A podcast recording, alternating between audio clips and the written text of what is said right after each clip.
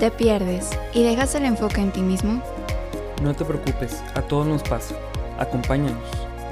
Este es el podcast que motiva a tu mente a ser consciente Lo inconsciente.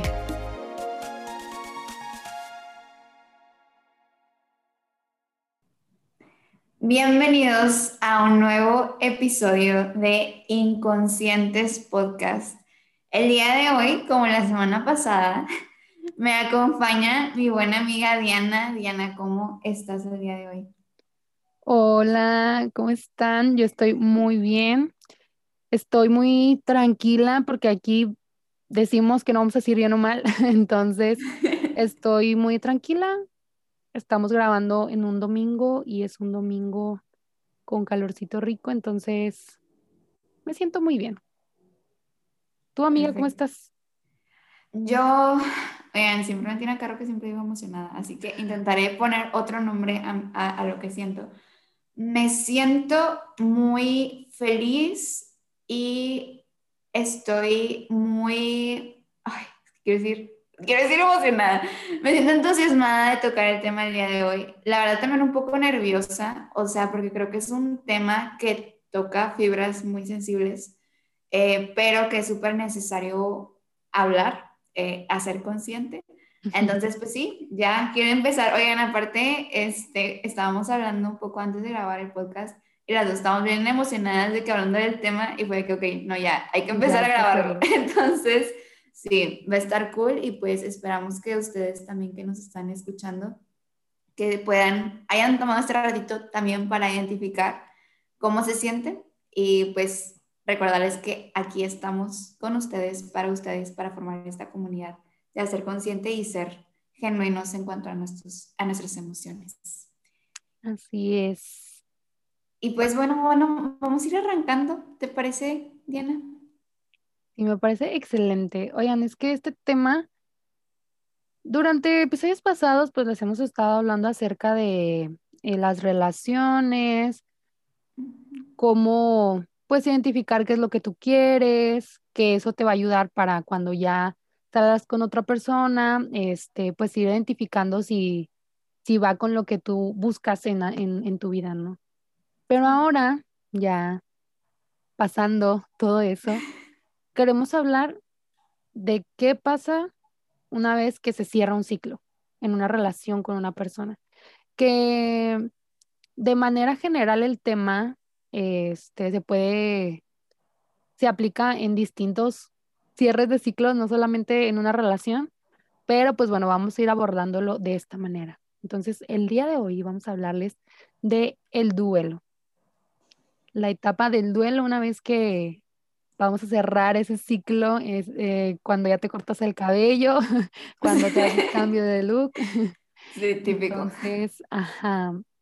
Erandi, cuéntanos para ti, eh, te iba a decir qué es el duelo, pero no. Primero quiero que me cuentes tú, este, qué has visto sobre esta parte de cerrar ciclos, como que cuáles son los indicadores de que ya hay que cerrar un ciclo. Uy, qué difícil pregunta, porque creo que cada relación es diferente y siempre hay factores distintos, ¿no? Sabemos que, que todo acá es como típico de psicólogos de que depende. Pero ciertamente em, hay factores muy importantes que yo creo que hemos estado hablando también un poco de eso a lo largo de los demás episodios.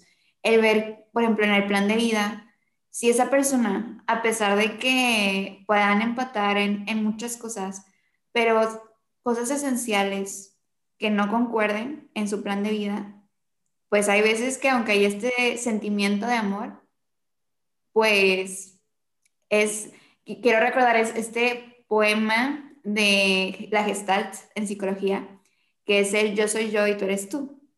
Y yo no vengo a este mundo a cumplir con tus expectativas y tú no vienes a este mundo a cumplir con las mías.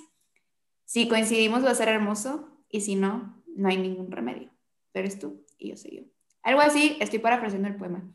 Pero ciertamente al ir por estas etapas a veces reconocemos que que pues no es la persona para nosotros, ¿no? Y no es que haya una persona para ti y sí, esta es tu persona. No, no, no. Y solo una pieza en el mundo va a encajar. Ajá, no, no, no, para nada. Es un, pues hay veces donde este, este plan de vida no concuerda o hay veces donde esta relación, pues incluso se puede volver, ahora lo que llama- llaman mucho como relación tóxica, que bueno, güey, eh, la siguiente semana vamos a tener una invitada en la que vamos a hablar de este tema. Vamos, este es como que nuestro bonus de temas románticos. Si, si te interesa este tema de relaciones tóxicas, eh, espera el episodio de la siguiente semana. estar muy bueno. muy chido. Este, pero bueno, ya yendo como que para contestarlo, eh, creo que una de las cosas importantes es preguntarnos el por qué estoy en esta relación, ¿no? Eh, que hay estos elementos que pueda confiar en la otra persona, que esta otra persona también me atraiga, porque a veces pensamos como de, ah, pues a lo mejor no se me hace atractivo, pero pues X, o sea, de que lo que importa es el corazón, así, pero también esta parte de atracción es importante. Claro, no es la única, eh, pero es parte de estas a lo mejor como piezas esenciales que debe de estar como la relación, ¿no? Eh, entre muchas otras. Y recordar, creo que eh, Juan lo decía en uno de los episodios, que es también un acto de amor puede ser el decir no a la relación, ¿no? O sea, si yo ya no me siento cómodo y si veo que estoy en la relación porque ya llevamos mucho tiempo juntos o porque no quiero dañar a la otra persona, pero yo ya no estoy disfrutando de la relación, aguas, no, no que se vaya el sentimiento, el sentimiento siempre se va a ir en algún punto, pero yo ya no estoy feliz en la relación, se vale decir que no. Y se vale también el, el dar un paso atrás y, y romper con la relación, ¿no? Obviamente es un proceso difícil, pero recordar que también amar a la otra persona es también decir que no, porque tampoco se vale que el otro esté en una relación que esté idealizando, lo que decíamos la semana pasada, que esté idealizando lo que tú quieres, que tú estás fingiendo algo que realmente no sientes ni quieres. No es justo para ambas partes, entonces es súper importante también recalcar eso. Sí, y o sea, como dices, para cada quien es distinto los indicadores, pero definitivamente uno de los más importantes pues es el, el ver si realmente en esa persona estás encontrando algo que buscas para toda la vida, ¿no? Entonces, ya una vez reconociendo esta parte y ahora sí cierra ciclo, ya sea que tú hayas tomado la decisión o que la otra persona dentro de la relación haya tomado la decisión de, de terminarla, viene esta parte de, como tal, el proceso de cierre de ciclo y el duelo. Entonces, ahora sí, Erandi, ¿qué es el duelo? Fíjate que me gustaría que tú lo contestes porque creo que eh, ahorita que estamos platicando antes, decías cosas muy interesantes y me gustaría que empieces y luego ya platicamos, ¿te parece? Va, voy a empezar yo como la alumna y luego la, la maestra psicóloga. Ah, no se crean, ya saben, aquí es un chal, pero pues bueno, estuve ahí leyendo porque es un tema muy interesante y de, del que Erandi y yo en algún momento, ya hace años atrás, habíamos hablado por circunstancias de la vida que no eran específicamente psicológicas, este, acerca de esto, pero bueno, ¿qué es el duelo como tal? El duelo es un proceso psicológico en el cual te enfrentas a una pérdida. Y ojo, aquí estamos hablando de una pérdida de relación, pero esto del duelo no está aplicando solamente para eso, sino el duelo como tal, este proceso psicológico, aplica para cualquier pérdida que enfrentes ante algún objeto o situación de la cual tú tenías apego. Puede ser para el el trabajo, alguna muerte de algún ser querido, alguna pérdida de alguna situación, alguna otra. Entonces, pues en general, ese es el duelo. Y Erandi, ¿qué importante que, que fíjate que ahorita que decías todo esto, eh, estamos en la vida que está llena de cambios, ¿no? Entonces, tenemos eh, este, esta tolerancia a la frustración incluso. Eh, me acordaba de ese capítulo en el que qué importante el poder enfrentarnos a esto y poco a poco ir, ir siendo resilientes. O sea, pensaba, por ejemplo, ahorita nosotros siendo mujeres, pues incluso nuestra menstruación es un duelo. O sea, nos estamos despidiendo de, de una parte de nosotras cada mes, ¿saben? O sea, el duelo se aplica a cosas tan pequeñas como esas, pero y una relación yo creo que a veces es un tema aún más sensible, porque pues ahí depositamos mucho de, de nuestra persona o de quiénes somos o de nuestros anhelos o de nuestras emociones, ¿no? Entonces, pues sí, eh, em, el duelo ciertamente es un proceso y el día de hoy vamos a hablar de cinco etapas que pasamos al pasar por el duelo y que es bien importante resaltar que para cada persona este, proceso es distinto. Sobre todo, por ejemplo, ahorita que, que, que hablaba Diana también de, pues puede ser que seas la persona que haya decidido salir de la relación, pero también puede que seas la otra persona que quería continuar en la relación, ¿no?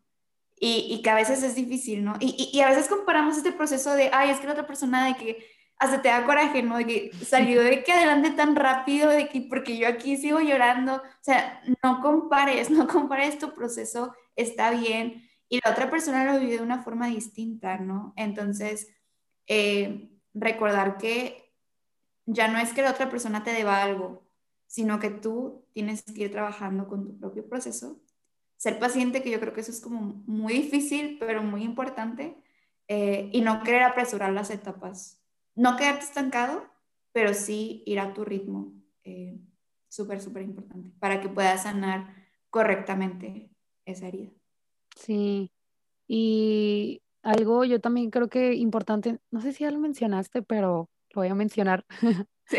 Este, pero, pues bueno, o sea, estas cinco etapas de las que vamos a hablar del duelo, eh, pues las vamos a ir mencionando en orden, que puede que se dé el caso que sí sigan ese orden, pero en realidad pues puedes vivir este, las etapas en distinto orden e incluso pues simultáneas algunas. Entonces, también es por eso que es muy cierto el decir cada persona es distinta, por lo tanto cada proceso es distinto. Así que, como dice Randy, no te compares. Que ahora sí, vamos a entrar de lleno a las cinco etapas. Emoción. Va. Pues bueno, empezamos con la primera. Y la primera etapa es la negación. La famosa negación, eh, que igualmente es importante vivirla. ¿Por qué? Porque hay, hay veces donde, sobre todo ya que salimos de una relación, y es de que ya, o sea, ya quiero estar bien. O sea, lo primero que piensas es ya, como thank you next, ¿saben? Pero es importante también vivir esta negación, este, este como que todavía no te cae el 20, ¿no? De, de lo que está pasando, de, procesar que, que pues ahora estás soltero o soltera y que eso cambia también tu forma de vida, ¿no? Este, tu relación con los demás tal vez o, o a lo que tú estás acostumbrado en tu día a día. Entonces, está bien también la negación, es un mecanismo de defensa eh, que tu mente está poniendo para protegerte. Porque si te viera toda la carga emocional de golpe, no hombre, o sea, nuestra mente es muy sabia y por algo también pone esta etapa. Entonces, déjate también estar en negación, o sea, mi consejo sería como, como dale, pero no te estanques ahí. Este, cuando estés listo, pasa a la siguiente, de nuevo, como decía Diana, a lo mejor tú no estás en negación ahorita y pasaste a una etapa y luego vas a estar en negación, está bien, no pasa nada, pero déjate también que tu mente descanse y que pueda tener como que este ratito de recobrar energía y recobrar fuerza para entonces ya después ir con las etapas que, que sigan, ¿no? Sí, y fíjate que, ay, bueno, no sé si preguntarlo ahorita, pero voy a dejar la pregunta aquí y luego ya tú decides si la respondes ahorita o después. Pero, bueno, como lo hemos dicho en inconscientes, pues la idea es ser consciente de lo inconsciente, ¿verdad? Pero aquí con lo que mencionabas acerca de déjate vivir la negación y luego pasa a la siguiente etapa. O sea, sí se puede que nosotros conscientemente digamos, va, es momento de pasar a la siguiente etapa. O sea, porque yo ya había escuchado acerca de, de las etapas del duelo y ya cuando las escuché fue como, ay, sí es cierto. O sea, eh, creo que en ese momento que, que lo llegamos a platicar, yo estaba viviendo un duelo, entonces dije de que, ah, estoy en esta etapa o ya pasé estas pero no sé si conscientemente en un duelo se pueda decir de, va, como que siguiente etapa, o sí, o sea, como alguna otra distinta. Mm, pues no precisamente, pero sí puedes ir poniendo medios. O sea, por ejemplo, si te das cuenta que ya estás estancado y has estado en negación un chorro de tiempo y no te has dado es, esa, no te has permitido llorarlo o no te has permitido realmente como que entrar en contacto con tus emociones, pues entonces, de nuevo, es porque tu mente te está protegiendo de algo, pero al mismo tiempo es, es como si fuera una olla en presión, ¿no? O sea, si se queda ahí como que mucho tiempo esa emoción, pues en algún punto va a salir de alguna otra forma. Sí. Este, entonces, pues ahí también como la, la importancia de, de, terapia o la importancia de hacer esta introspección, o sea, de, ok, como, ¿qué siento? ¿Por qué? O sea, como que te hagas estas preguntas a ti mismo de, de, de me he dado tiempo como de, de, enojarme con la persona. O sea, al menos de a manera personal yo me he dado cuenta de quería proteger a la persona y no pensar mal de la persona, entonces no me había dado el tiempo de enojarme. Y eso era lo que como que me tenía también estancada de, de, poder terminar ese proceso, ¿no? Porque a veces pensamos de, ay, no, es que, es que la persona es buena y, y no es que vayas a decir que la persona es mala, no, para nada, pero también déjate sentir, o sea, también déjate enojarte con la persona por lo que sea que haya pasado por tu cabeza en ese momento o siga pasando por tu cabeza. Entonces, Nada más como yo creo que la pregunta sería como, ¿te estás dejando sentir o no? Si sí te estás dejando sentir y no has pasado por eso, bueno, aún no estás listo y lo pasarás en su momento. O a lo mejor no vas a pasar por esa etapa, de nuevo, cada proceso es distinto. Pero si yo estoy en paz sabiendo que ya he conectado con mis emociones y que me ha dado ese momento de, de profundizar y de poner los pies en la tierra sobre lo que pasó, pues bueno, este, es todo bien. Significa que no pasaste por esa etapa o vas a pasarla después y no pasa nada, ¿no? Excelente. Muy bien, amiga. Gracias por responder mi pregunta. Ahora, estamos hablando de la negación. Perdóname por interrumpirte. ¿Cuál es la siguiente etapa? La siguiente etapa, ah, bueno, antes de pasar súper rápido, recordar que esta negación podemos tragarnos nuestro dolor por medio de vicios, o sea, o distracciones. O sea, puede ser de que en alcohol, pero también distracciones súper tranquis como dormir. O sea, creo que eso es súper típico. O comer. O estar viendo de que Netflix todo el día porque no quieres estar pensando en otra cosa, ¿no? Entonces, de nuevo, sí se vale, se vale que estés en esa etapa, pero no te quedes ahí porque si no, pues vas a vivir como que llenándote de cosas para no pensar o para no sentir. Entonces, nada más ahí como, como dato. Antes Cuidado. Y bueno, la segunda etapa es la ira o el enojo. Y lo que la distingue es que culpamos a otros por haberme lastimado, ¿no? O sea, e-, ese enojo va hacia afuera. Y yo creo que es importante reconocer que si nos enojamos es porque estamos buscando la justicia. O sea, hay algo dentro de nosotros que también nos habla de que nos amamos y que hemos sido heridos y que es una oportunidad que ese enojo nos abra a, ejercitar ese amor. O sea, por eso es importante no, no negarlo. Sí, o sea, darte, darte la oportunidad de, poder vivirlo y, y, gritar lo que necesites gritar y este, a lo mejor no, es, no te estoy diciendo que vayas con la persona a gritarle, pero a lo mejor que lo escribas o que de alguna u otra forma puedas expresarlo, ¿no? De hecho, o sea, aquí como vivencia personal, este, me acordaba ahorita que hace rato que me respondías la pregunta y mencionabas algo que a mí me pasó, en el que una de las actividades que me puso mi psicóloga dentro de la terapia era un, escríbele una carta a, a cierta persona y como que, pues, como que lo que, les, lo que le quieres decir, ¿no? Y era una carta como dices, ¿no? O sea, como no queriendo culpabilizar a la persona. Y ojo, o sea, no estás diciendo que tiene la culpa, pero como intentando cubrirla, por así decirlo. Y, pero avanzábamos en la terapia y luego yo le volví a sacar el tema y luego una vez me dijo, a ver, vamos a volver a hacer la carta, pero ahora hazla de verdad. O sea, si tienes enojo, tipo, ponlo en la carta.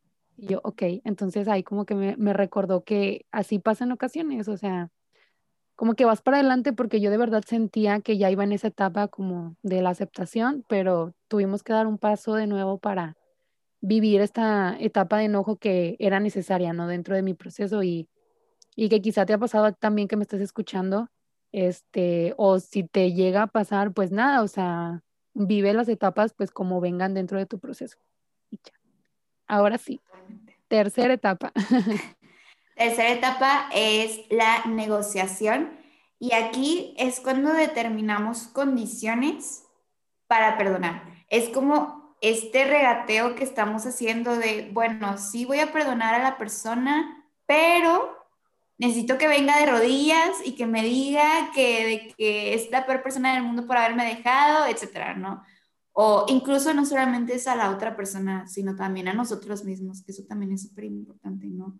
O sea, que determinamos de, ok, me voy a perdonar a mí mismo, pero, y luego llenamos una lista como de cosas o exigencias a nosotros mismos, ¿no?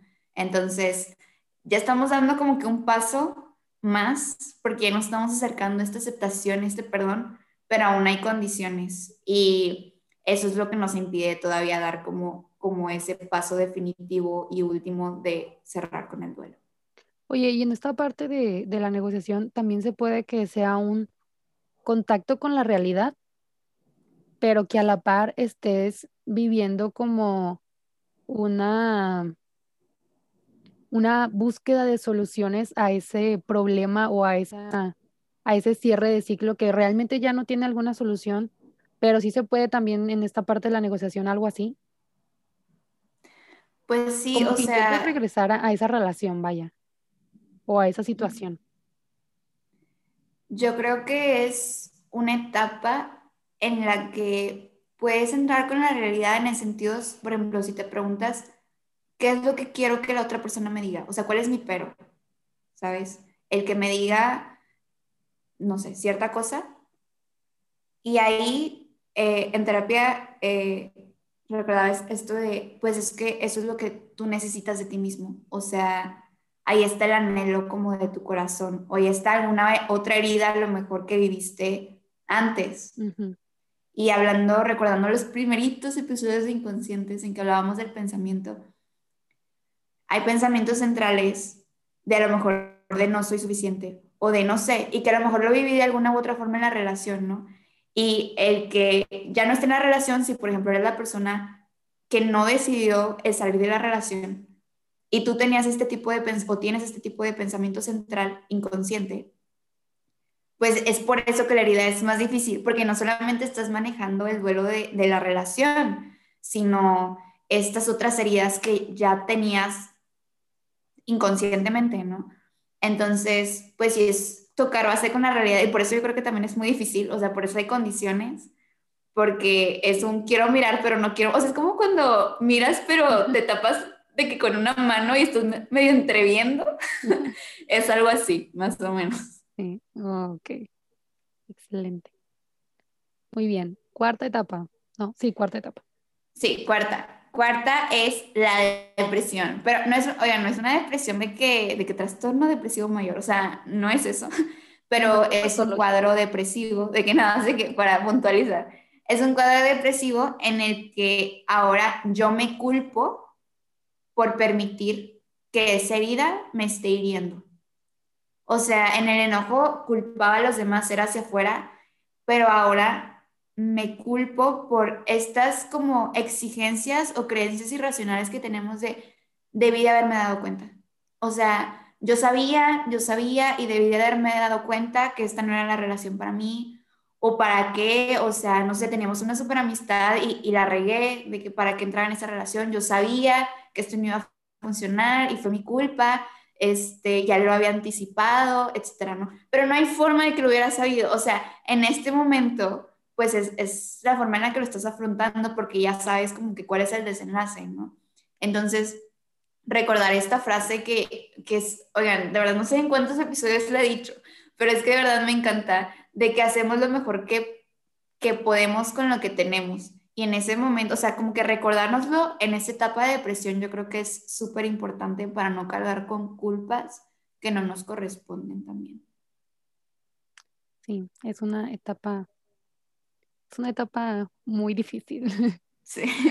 que te mando un abrazo si estás en esta, bueno, en cualquiera, pero esta es en la que comienzas a sentir el dolor, la nostalgia, la ausencia, o sea, ya es como que se cargan un poco más este tipo de emociones. Totalmente. Va. Quinta etapa, quinta y última etapa. Quinta y última es la aceptación. Y me encanta esta etapa eh, en cuanto a que nos dispone a crecer a partir de esa herida. Porque hay que reconocer que esta herida pues va a ser parte de nuestra historia. No es algo que nos va a determinar de, ah, de ya a partir de esto, de que ya está marcado tu destino, ¿no? Pero pues es una realidad dentro de, de nuevo, de nuestra historia. Y en lugar de, de sacarle la vuelta, ver esto en que nos ayuda a crecer, esto en que nos ayuda a conocernos más a nosotros, a conocer más eh, sobre qué es lo que voy a buscar como en, la, en mi siguiente pareja, sin comparar obviamente para nada, pero sí el saber cuáles son mis limitantes, o sea, que, a qué le quiero decir que sí y a qué le quiero decir que no, o sea, todo este tipo de cosas creo que es el cosechar eh, con alegría lo que se sembró en lágrimas. Entonces, pues sí, ahí ves como los frutos de, de lo que pasaste en tus otras etapas también. También es una etapa muy bonita y también te mando un abrazo si estás en ella. Sí. sí, fíjense que esta etapa, o sea, cuando yo leía este, acerca de esto, explícitamente la definición que encontré fue estado de calma por comprensión tanto racional como emocional de la pérdida. Entonces fue como, wow, o sea, es aquí donde volvemos a lo mismo de, de somos piezas y en ese momento pues tienes que comprenderlo desde varias perspectivas dentro de ti para, para tener una aceptación pues total, ¿no? De la situación.